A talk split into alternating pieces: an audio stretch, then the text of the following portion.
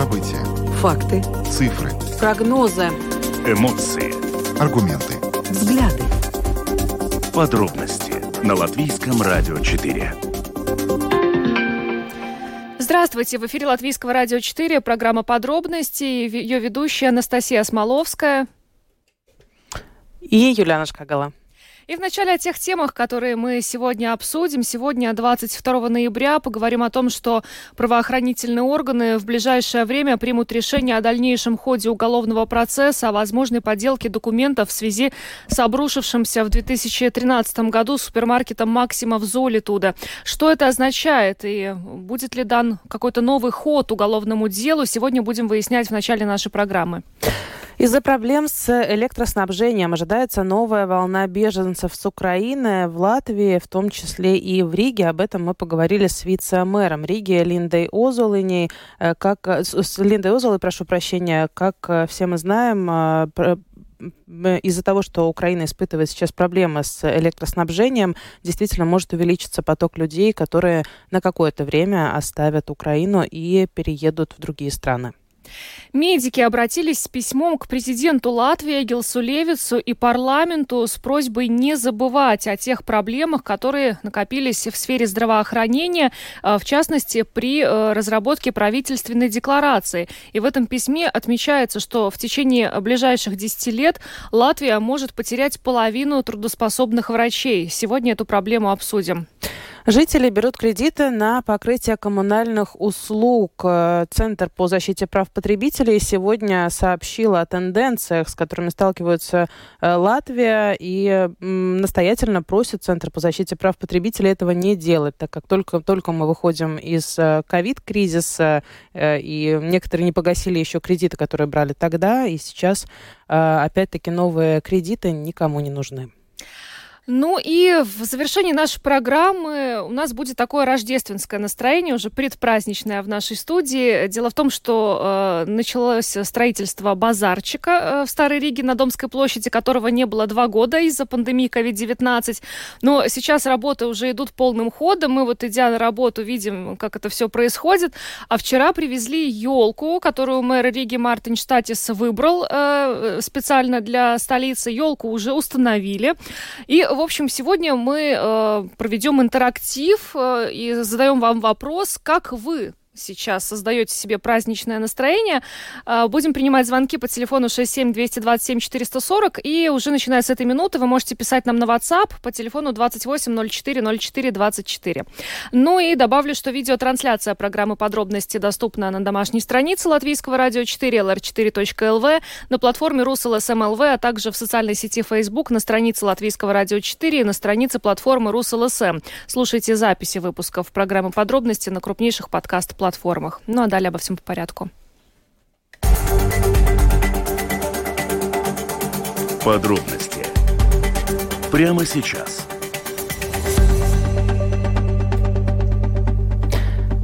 Уже в ближайшее время правоохранительные органы будут решать вопрос о дальнейшем ходе уголовного дела, возбужденного по факту возможной фальсификации документов, связанных со строительством комплекса на улице Предайнес, та самая Максима, которая рухнула 9 лет назад. Вчера мои коллеги уже рассказывали о том, э, в какой точке мы находимся сегодня. Напомню, что планировалось построить и э, комплекс мемориальный, который планируется к следующему году все-таки э, сделать, и о том, какие продвижения в этом деле, которое длится уже 9 лет, мы сейчас и поговорим. С нами на связи Евгения Твериновича Бора, адвокат, представляющий интересы потерпевших. Добрый вечер, Евгения. Добрый вечер. Э, накануне, как раз в годовщину э, Золитутской трагедии, пришло сообщение о том, что э, в ближайшее время правоохранительные органы примут решение о дальнейшем ходе уголовного процесса, который связан с фальсификацией документов. Скажите, пожалуйста, это какой-то новый ход уголовного дела? Что, что это за, за, за процесс? И если правоохранительные органы примут по нему решение, то как это в дальнейшем повлияет на весь вообще судебный процесс? Э, вы знаете, это связано с э, частными решениями э, суда первой инстанции, когда было вынесено решение дополнительное к основному решению по поводу действий прокуроров в этом процессе, о том, что прокуроры были обвинены, обвинены в скажем, с одной стороны, в затягивании процесса, в получении в деле и использовании тех э, э, доказательств, которые как бы к делу не относятся. Ну, короче говоря, э, очень много нарушений увидели судьи в действиях прокуроров на уровне первой инстанции суда. И также было э, вынесено э, частное решение по поводу SIA Vicum Industries, э, расследованию э, отдельно этого э, момента. И, э, как я понимаю, э, это именно э, будет связано вот с продвижением вот этих отдельных, скажем, процессов. Э, потому что публично пока информация, она не разглашается настолько, э, чтобы понять, э, ну, что, что там, какая подоплека, что в основе этого лежит. Но мы очень надеемся, что действительно в этой части дело будет более тщательное расследование, потому что, как нам всем известно, в рамках этого большого уголовного дела представители SIA Vicum Industries э, даже не фигурировали, э, не были на скамье подсудимых, хотя, в принципе, все доказательства указывают на их причастность э, прямую к случившейся трагедии, учитывая то обстоятельство, что именно это предприятие разрабатывало спецификацию а, и осуществляла э, монтаж именно вот этих всех э, э, металлических конструкций. Поэтому ну, это, наверное, такой центральный вопрос и самый актуальный, на чем я всегда настаивала и в суде первой инстанции, что необходимо этих лиц э, привлекать к уголовной ответственности. Но суд первой инстанции не приостановил расследование уголовного дела и этих лиц не привлек никаким образом, они фигурировали только как э, свидетели по делу. И причем э, э, стоит отметить то, что э, такой момент, когда их вызывали, они, в принципе, многократно противоречили даже сами себе, давая показания. Евгения, можно ли сказать, что таким образом количество обвиняемых будет увеличено? Может быть, потенциально увеличено? Э, вы знаете, очень сложно э, вообще прогнозировать, э, что, что не знаю всей сути э, именно того расследования, да, в каком направлении будет следствие двигаться и будут ли действительно привлечены именно эти лица. А, но в рамках этого уголовного процесса, который длится уже действительно начиная с 2015 года в суде именно, да, и 9 лет начиная с момента трагедии, в рамках этого процесса э, это уже невозможно. Э, мы сейчас находимся на такой стадии, э, у нас э, заключительные уже судебные дебаты произошли, и сейчас, э, в принципе, мы на финишной прямой. В следующем году, 10 января, будет продолжено заседание в этом уголовном процессе и будет дано слово, последнее слово обвиняемым. В принципе, это будет одно заседание, два максимум и суд уйдет уже выносить решение. То есть, предположительно, в 2023 году, э, спустя 10 лет, мы получим какое-то окончательное, окончательное решение. Да, я, я в этом больше чем уверена. Э, скажу почему. Потому что э, в рамках э, апелляционной инстанции дело рассматривалось, э, по моему мнению, намного эффективнее, намного э, интенсивнее и намного качественнее. Я имею в виду э, работу судейского состава.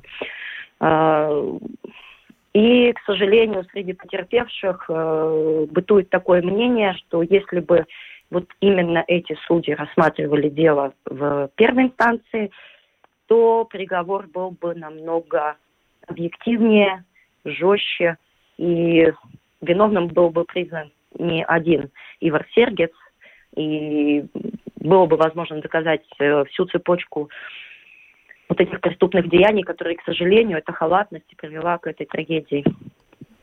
Но вот э, если э, суд вынесет окончательное решение, то можно ли будет считать, что вообще в этом деле, всем деле поставлена точка или нет? Тут получается ситуация такая. Мы сейчас дело рассматриваем в суде апелляционной инстанции в связи с тем, что были поданы апелляции от потерпевших, которые не были согласны с этим решением, а также адвокат Ивара Сергета, единственного признанного виновным, подал тоже апелляцию о том, что он тоже не виновен. И э, в том случае, если э, будет вынесено решение э, не в пользу какой-либо из сторон, у той страны, ну, то есть, например, потерпевшие до сих пор будут недовольны этим решением, так как это было с решением первой инстанции, то у потерпевших или у обвиняемых, допустим, кого-то признают виновным, тех, кого оправдала первая инстанция, да, э, в таком случае э, будет право подать э, кассационную жалобу в Верховный суд. То есть мы понимаем, что в этом деле все довольны не будут, это в любом случае, что такое возможно, что точка не будет поставлена на этой стадии. И будут поданы кассационные жалобы, которые должны будут быть рассмотрены в Верховном суде. Вы упомянули и сказали слово тщательно, тщательное расследование, и это всегда такое такой выбор, вернее, не выбор, а, ну, можно сказать, что дилемма тщательность и скорость. А можно ли сказать, что здесь э, эти понятия совпадают? То есть э, для тщательного расследования вот это количество лет – это норма. Либо все можно было сделать быстрее и также тщательно проверить, но в более короткие сроки?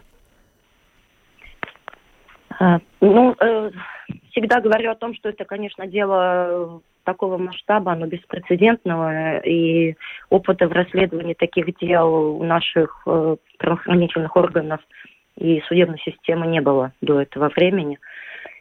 А, конечно, я считаю, что это огромный, огромный срок и огромно необъективно долго было расследовано на это дело учитывая международную практику европейских стран, э, ну, чуть ли не за полгода дело уже передается в суд. Э, я считаю, в этом деле, возможно, были собраны доказательства слишком поздно, тогда, когда часть из этих доказательств была уже уничтожена. Это на, на первой стадии рассмотрения, если мы говорим о том, как э, могла в тот момент эффективно работать полиция. А дальше это была прокуратура, где дело достаточно быстро передвигалось направление предъявления обвинений. Ну а что касается суда, то мнение, я думаю, а, обществу со стороны потерпевших э, известно, э, что ну в принципе, резюмировалось таким же решением, с которым потерпевшие не согласны. А, ну, наверное, могу согласиться, что было достаточно много ненужных действий. Возможно, были вызваны те свидетели, которые не должны были быть вызваны, ну, те же прохожие какие-то, да, или посетители магазинов, или бывшие работники, возможно, этого магазина, которые в тот момент не присутствовали и мало что могли такого существенного э, привнести в это дело. Ну и, конечно, тот момент, что тот состав судей, возможно, на тот момент они тоже не имея такого опыта именно в этой строительной сфере, э, ну, недостаточно, может быть, тщательно подошли к каким-то техническим вопросам, которые действительно превалировали в этом деле э, и были очень важны, да, то есть такие моменты, аспекты углубиться именно в эту тему. Возможно, не были привлечены эксперты, ну, неформально, да, в этом деле, потому что, ну, насколько мне известно, обычно в европейских странах привлекаются какие-то дополнительные эксперты, которые э, дают советы и консультации непосредственно судьям о том, как, как, э, какие вопросы необходимо задавать э, э тем же обвиняемым или тем же экспертам. Ну вот, к сожалению, так. Э, что касается инстанции апелляционной, э, здесь судейский состав э, действительно более опытный, это судьи окружного суда, не давали никому расслабиться, достаточно быстро пресекали любые возможные моменты затягивания дел, отклоняли любые несущественные просьбы, и дело достаточно быстро рассматривалось. Э, и хотелось бы акцентировать даже тот факт, что рассматривалось в режиме онлайн. Да, у нас через, э, в принципе, вот онлайн-систему происходили все заседания. Организация была на высоком уровне. Ну вот только действительно э, будем, будем ожидать, как, какой результат все-таки принесет. Что ж, большое Большое да. спасибо вам, Евгения, за то, что подключились к нашей программе и разъяснили, э, собственно, на, какой, э, на каком этапе сейчас находится это дело в суде. Э, спасибо вам большое. Евгения Твериновича Бора, адвокат, представляющий интересы потерпевших в этой трагедии, была с нами на прямой связи. Еще раз благодарим вас и хорошего вечера. Всего доброго. Всего доброго. Ну, на самом деле, 9 лет прошло, и только, ну, даже трудно представить, каково сейчас э, родственникам погибших, э, пострадавших в этой трагедии, которые, ну, вот уже на протяжении 9 лет ожидают какой-то ясности по этому судебному процессу, но, ну, как мы слышали только что, очевидно, только в следующем году будет окончательный уже какой-то приговор суда. Но ну, с учетом того, сколько лет прошло, это, в принципе, достаточно оптимистично. И действительно будем верить, что так оно и будет. Не будет никаких задержек, э, потому что мы знаем, что до этого э, были достаточно долгие перерывы тоже по разным причинам, но откладывалось, откладывались, откладывались там заседания. Поэтому, да, действительно ждем. 2023 э, год должен стать и десятилетняя такая дата со дня трагедии. Должны, наверное, какую-то ясность Э, принести хотя бы для родственников погибших. Ну а мы двигаемся дальше. А, в нашей программе мы неоднократно а, освещали ситуацию в Украине. В последнее время а, российская армия наносит удары по объектам критической инфраструктуры. Жители многих городов на протяжении длительного времени оставались без света, без отопления. И в связи с этим появились прогнозы о том, что ну, вот уже с началом зимы из-за этих проблем с электроснабжением, с теплом ожидается новая волна беженцев.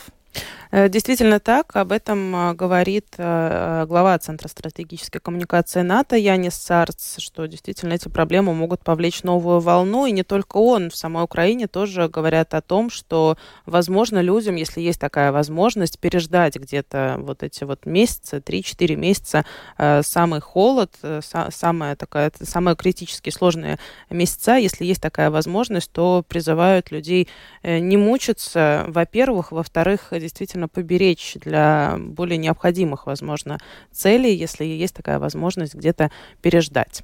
Готова ли Рига к приему беженцев? Э, сегодня мы этот вопрос задали вице-мэру столицы Линди Озуле.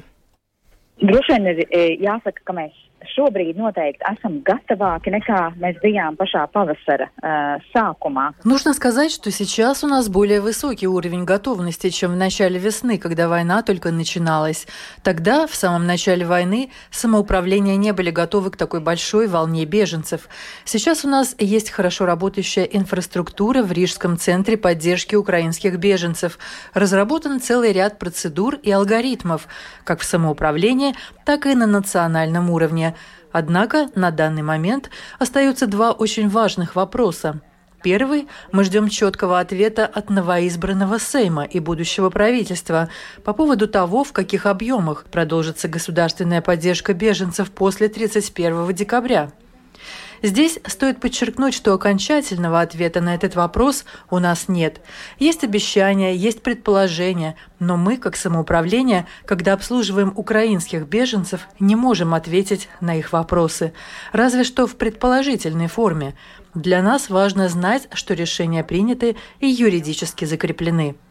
Со своей стороны, мы продолжим оказывать поддержку украинским беженцам столько, сколько это будет необходимо – мы можем заверить, что Рижский центр поддержки беженцев точно продолжит работу и после 31 декабря. Договоренность по этому вопросу достигнута и с госучреждениями, которые оказывают свои услуги в этом центре. Второй большой блок вопросов касается возможности размещения беженцев.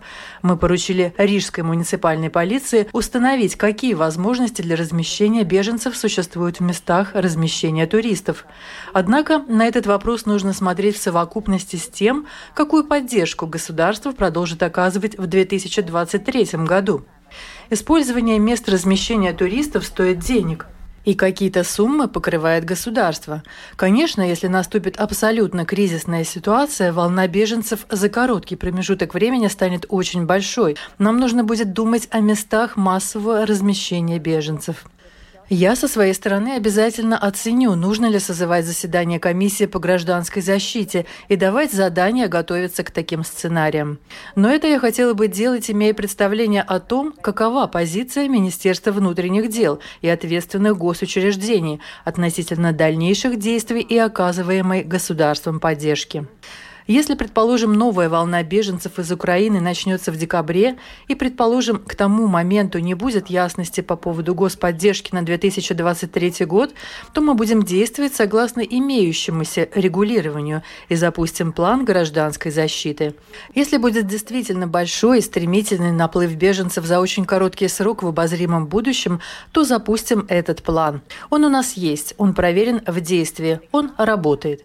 И в такой кризисной ситуации мы первоначально смотрим в направлении инфраструктуры наших образовательных учреждений для массового размещения беженцев. Но это в случае, если действительно будет такая необходимость. iestāžu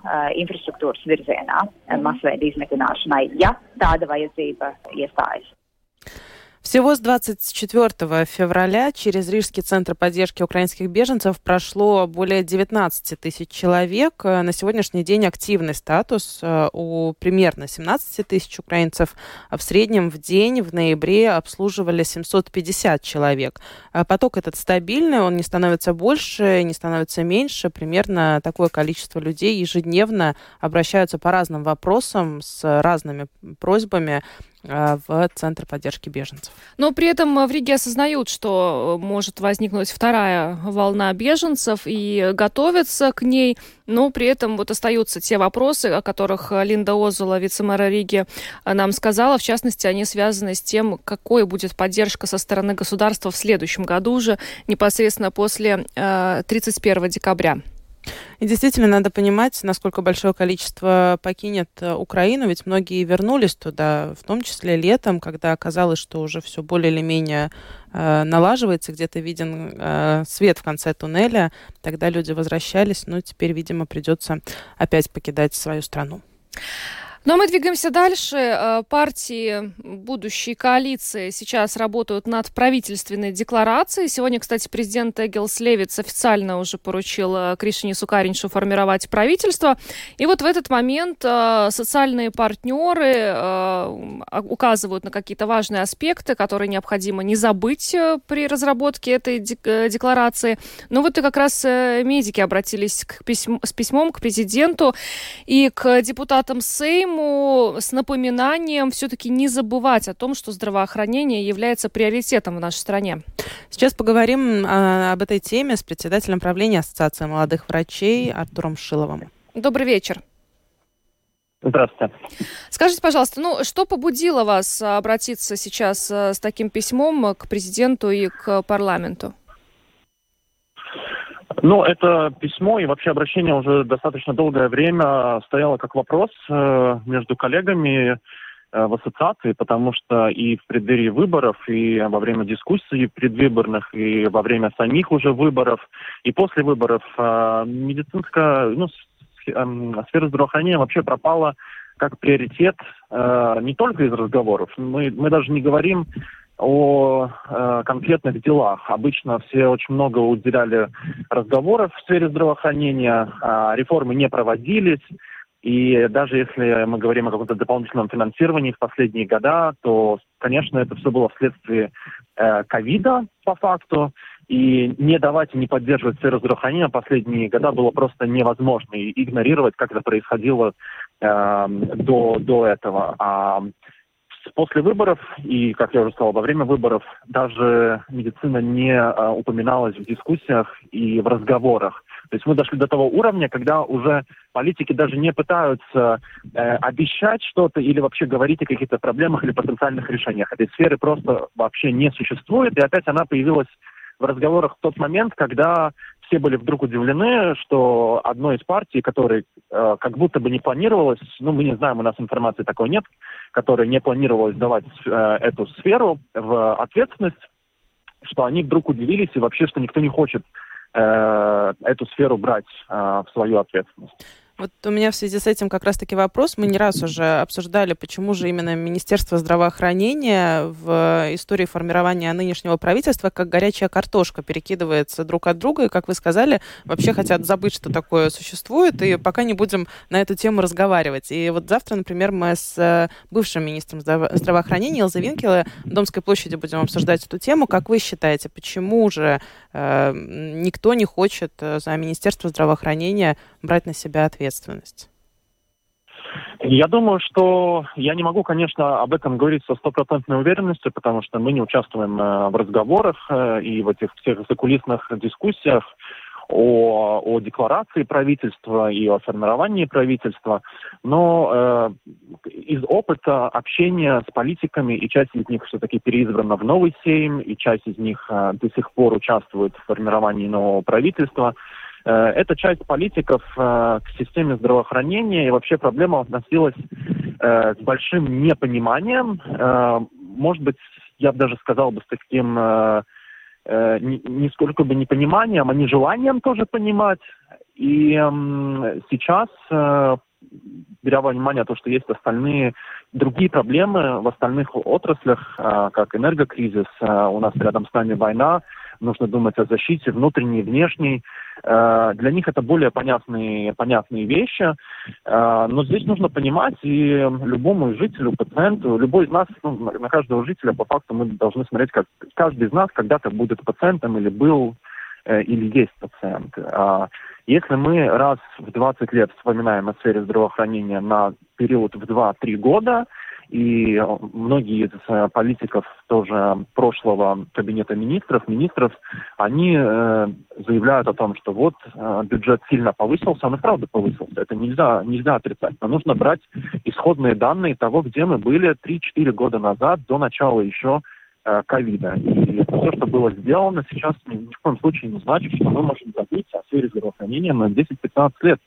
И мы, э, написав письмо, мы тоже указали на семь разных категорий, где мы находимся на последних местах по разным показателям. И тому, сколько у нас врачей и медсестер э, в стране, и тому, сколько государство тратит со своего бюджета. То есть э, обычно я слышу, когда мы об этом говорим, э, в ответ, ну, у государства нет денег. Вопрос не в абсолютных э, числах. Вопрос, сколько мы процентуально, у нас есть этот большой пирог, и сколько мы процентов от этого всего отдаем именно системе здравоохранения. И здесь, среди европейских стран, мы опять же в самом конце. И ответ очень простой. Значит, у нас другие приоритеты. Система здравоохранения до сих пор приоритет была только на словах, э, частично во время ковида была и в некоторых действиях правительства и политиков.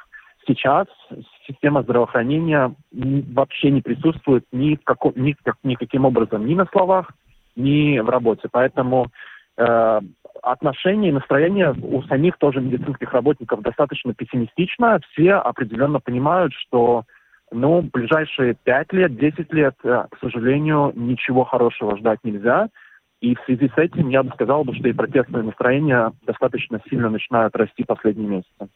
Ну, То есть вы не исключаете, что такие акции протеста вообще возможны, да, среди медиков? Э, Я с определенностью могу сказать, что это обсуждается в отрасли. Мгм. Э, Опять-таки дискуссия о том, э, как привлекать молодых педагогов и медицинский персонал, она тоже не, не новая. И все время мы говорим о том, как повышать э, вот эту привлекательность этих профессий для того, чтобы шли учиться. В чем здесь проблема? Люди не учатся или не хотят работать, например, в Латвии уезжают куда-то. Мы знаем, что когда-то э, мы видели такую реэмиграцию, например, медсестер. Ме- Медсестры говорили о том, что возвращается все-таки персонал.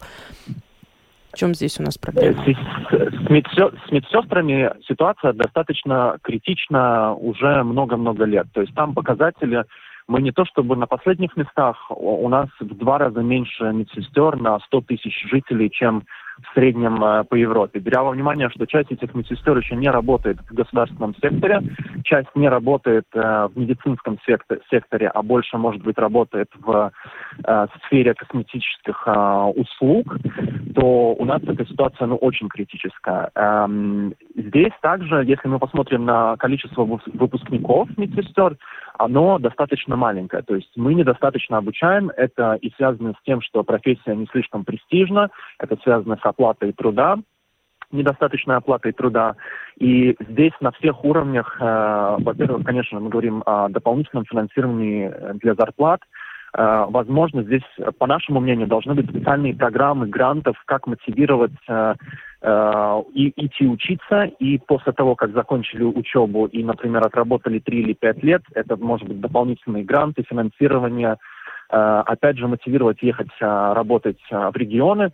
В свою очередь, если мы говорим о врачах, то у нас один из самых больших показателей того, сколько врачей заканчивает э, каждый год.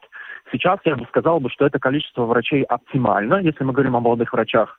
Мы последние года наконец-то добились, что было поднято количество мест в резидентуре.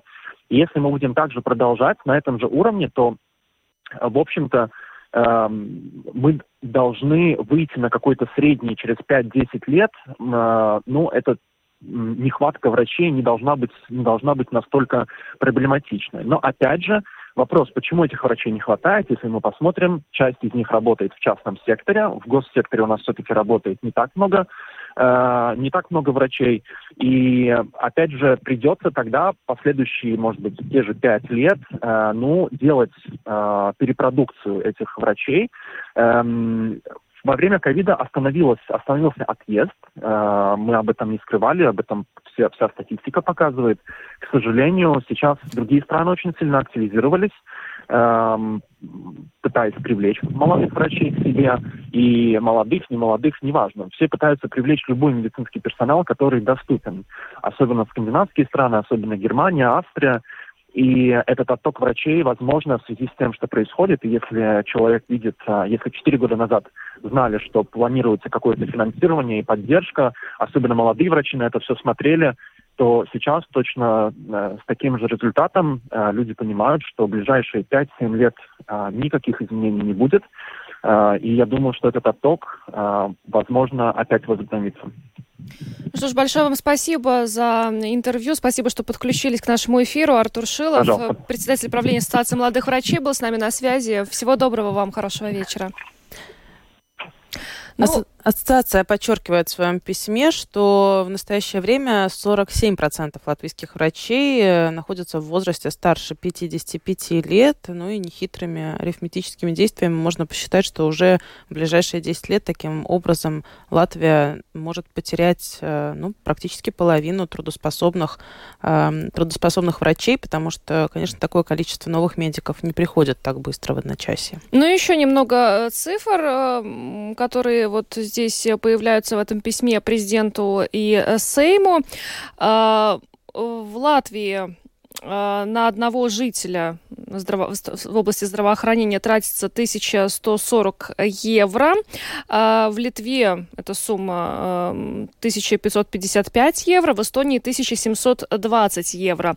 И также, если мы говорим о софинансировании пациентских взносах, то в Латвии Э, получается, что если в Европе этот средний показатель 15,4%, то э, в Латвии э, более чем в два раза больше, 35,6%. Это то, что жители тратят именно на медицину, и половина из этих средств как раз траты на медикаменты. В Европе этот средний показатель составляет 3,7%, в Латвии 14,4%. Ну, то есть вот такую статистику тоже медики приводят в этом письме президенту президенту и э, парламенту. Ну и, и да, то, о чем уже ты говорила, у нас Министерство здравоохранения, то, то ведомство, за которое, судя по всему, партии не очень-то хотят браться и нести ответственность. Вот, в частности, э, те комментарии, которые звучали из уст э, ну, и того же объединенного списка, э, то есть они хотят гарантии, что если, например, они э, берут на себя ответственность за Минздрав, то должны быть гарантии того, что там есть финансирование и есть деньги, которые можно тратить на зарплаты, на какие-то реформы. Пока таких гарантий нет, они не могут взять на себя эту ответственность. Но, в общем-то, их логика ясна, но нужно как-то разбираться с этими гарантиями. Не может получиться так, что мы останемся без человека, который ну, реально горит за Министерство здравоохранения и хочет им наводить порядок. Ну, действительно, но вот как раз-таки это и внушает такое некоторое опасение, что пока такого человека, который вот говорит, я возьму, пойду на абразуру и спасу, спасу медицину, э, какого-то энтузиазма, энтузиазма по этому поводу мы пока не видим. Но посмотрим, вдруг э, как-то обдумают все это. И все-таки ты права, не останемся мы без министра здравоохранения, но никак, ни в каком виде. С другой стороны, должен быть министр здравоохранения и должен быть Минздрав, который функционирует, да, улучшает э, вообще ситуацию в отрасли. Да. Без денег это сделать невозможно. Кстати, не только Минздрав, э, так, не только сфера здравоохранения э, мало фигурировала и в политических программах, э, в дебатах э, внутренние дела. Это тоже то, что касается зарплат э, пограничников, пожарных, полицейских.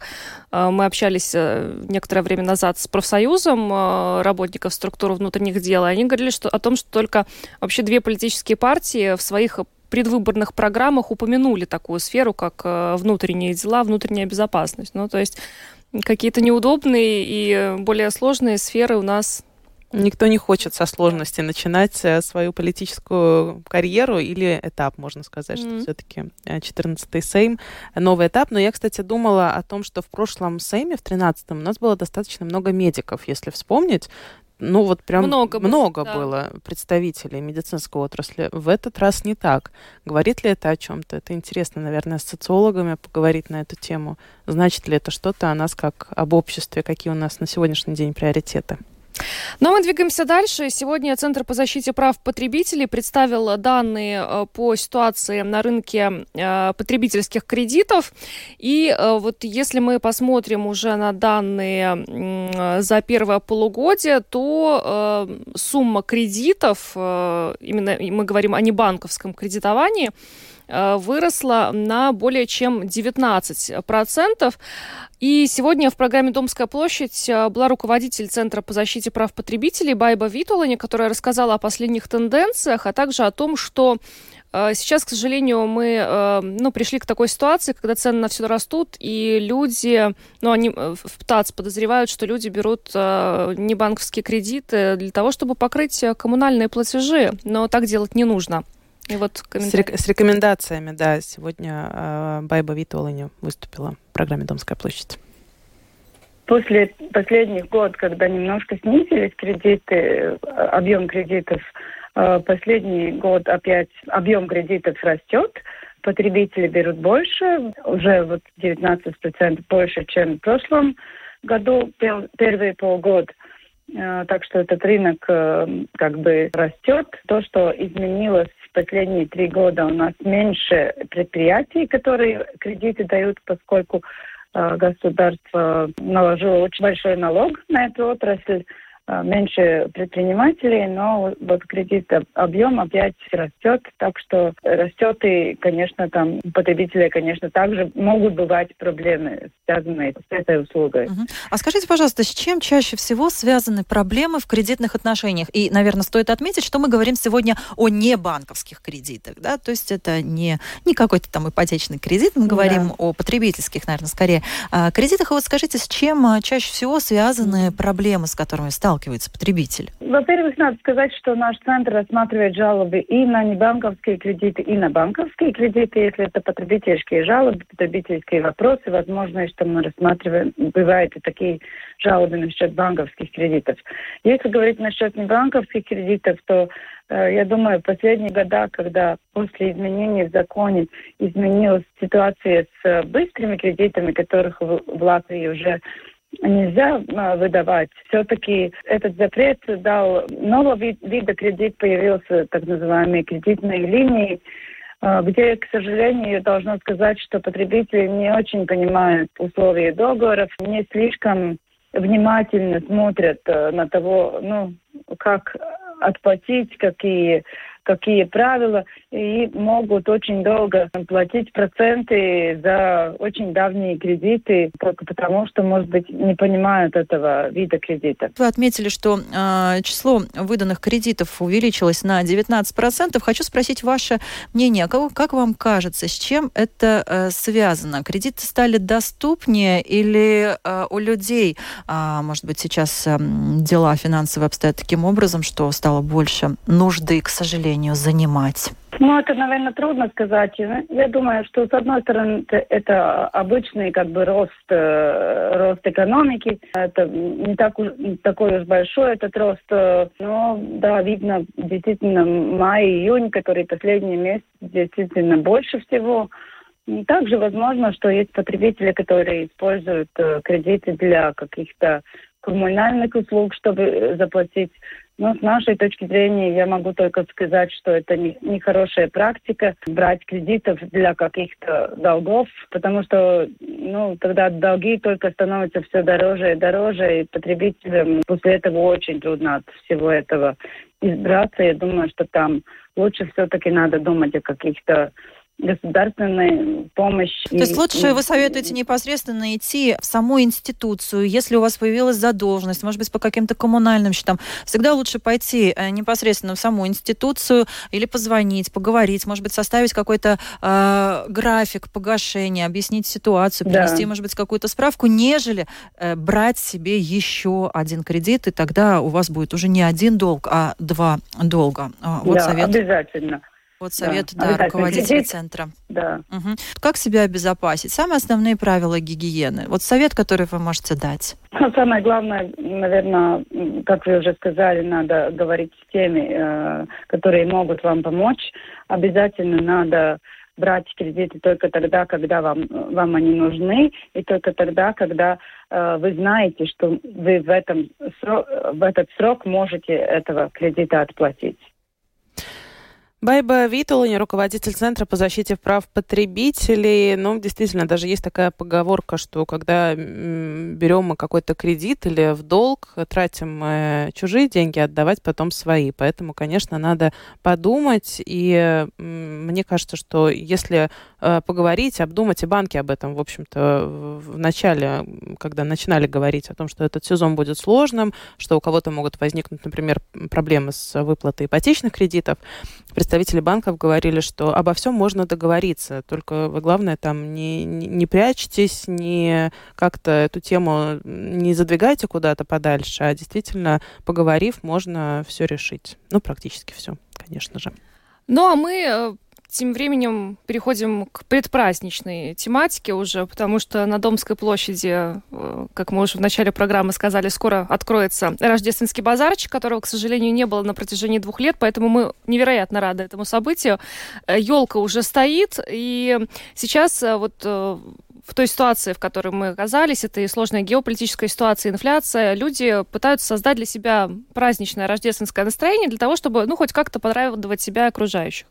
Вот мы сегодня решили спросить у вас, как вы создаете себе праздничное настроение. Звоните нам по телефону 67227 440, э, телефон прямого эфира, и можно писать нам на WhatsApp по телефону 28 04 04 24. Ну, действительно, мне кажется, что ни, ни для кого не секрет, что даже зайдя в какой-то там там супермаркет или крупный магазин, мы видим сменяемость и ожидаемость э, праздников. Это э, лига, там в, э, осенью это всегда э, Мартин, потом Хэллоуин, потом э, патриотическая неделя 18 ноября, но и затем э, уже на следующий день после 18 ноября, иногда уже и в параллель, можно увидеть елочные игрушки и елки, в общем-то, уже даже живые, я видела, продаются в горшочках. А, уже? И, да, уже, уже, поэтому тот, кто хочет, правда, себя как как-то порадовать в это время, можно уже использовать эту возможность. Здравствуйте, вы в эфире. Добрый день. Добрый. Владимир. Очень приятно. Да, я очень надеюсь, что на этот раз э, нас не разъединят, потому что специально под этот случай я даже в свой мобильник поставил новый аккумулятор. Чтобы нам позвонить. Да, чтобы для надежной связи. Ну. Да, значит, ну, вы знаете, в детстве Новый год для меня был тоже таким волшебным праздником. Но с возрастом, конечно, да, ну, мы меняемся. И немножко, значит, мозги у нас, ну, немножко, скажем так, по-другому уже работают. И вот для меня православное Рождество – это один из э, величайших праздников.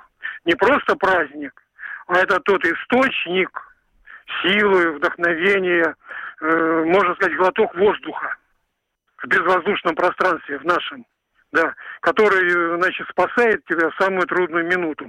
А праздник я встречаю, ну, конечно, не в супермаркете. Вот, а как, как мы всегда привыкли уже в наше время, э, трудовыми победами. Только так, да. И вот я очень надеюсь, что все же мне удастся э, значит, отдать долги нашей православной церкви, русской, да.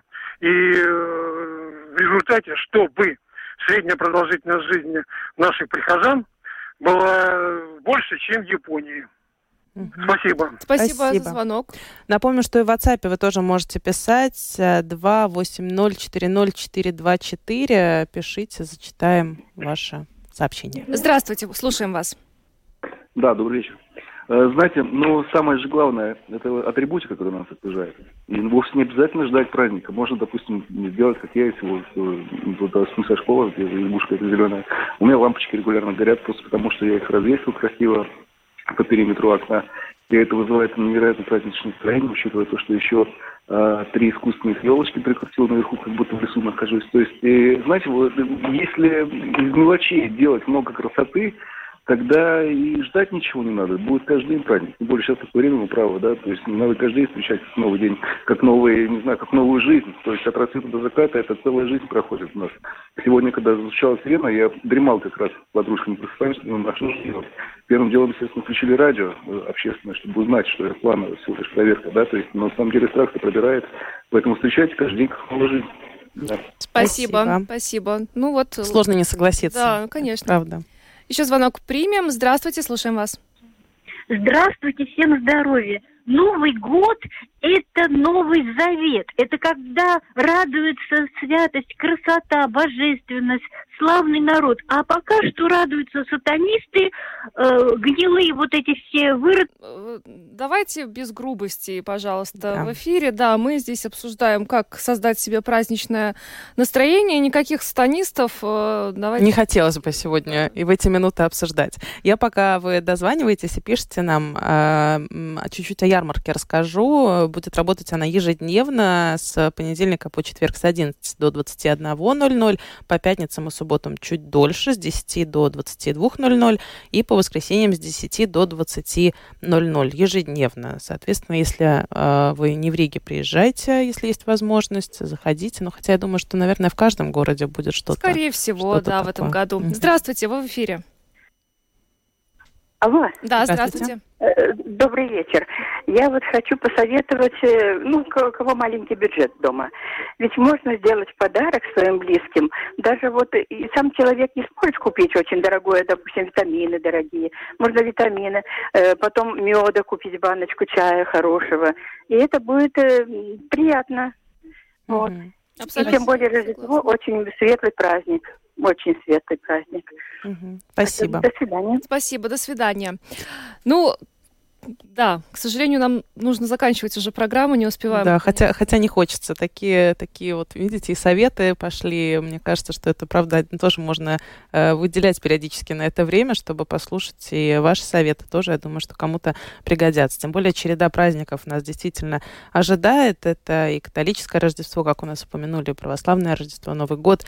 А, в общем-то... Старый Новый год. Старый Новый год, да, бесконечное количество. Будем себе продлевать праздники как можно можем, и как нам уже тоже радиослушатель сказал, не обязательно какой-то повод официальный, можно самим себе каждый день какой-то повод порадоваться найти.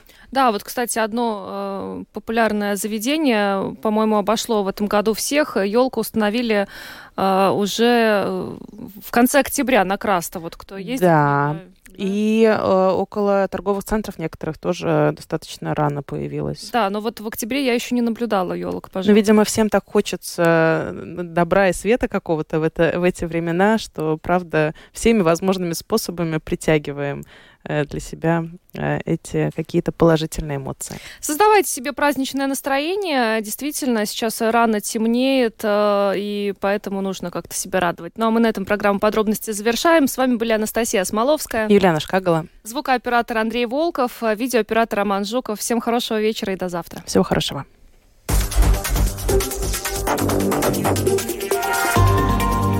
Латвийское радио 4. Подробности по будням.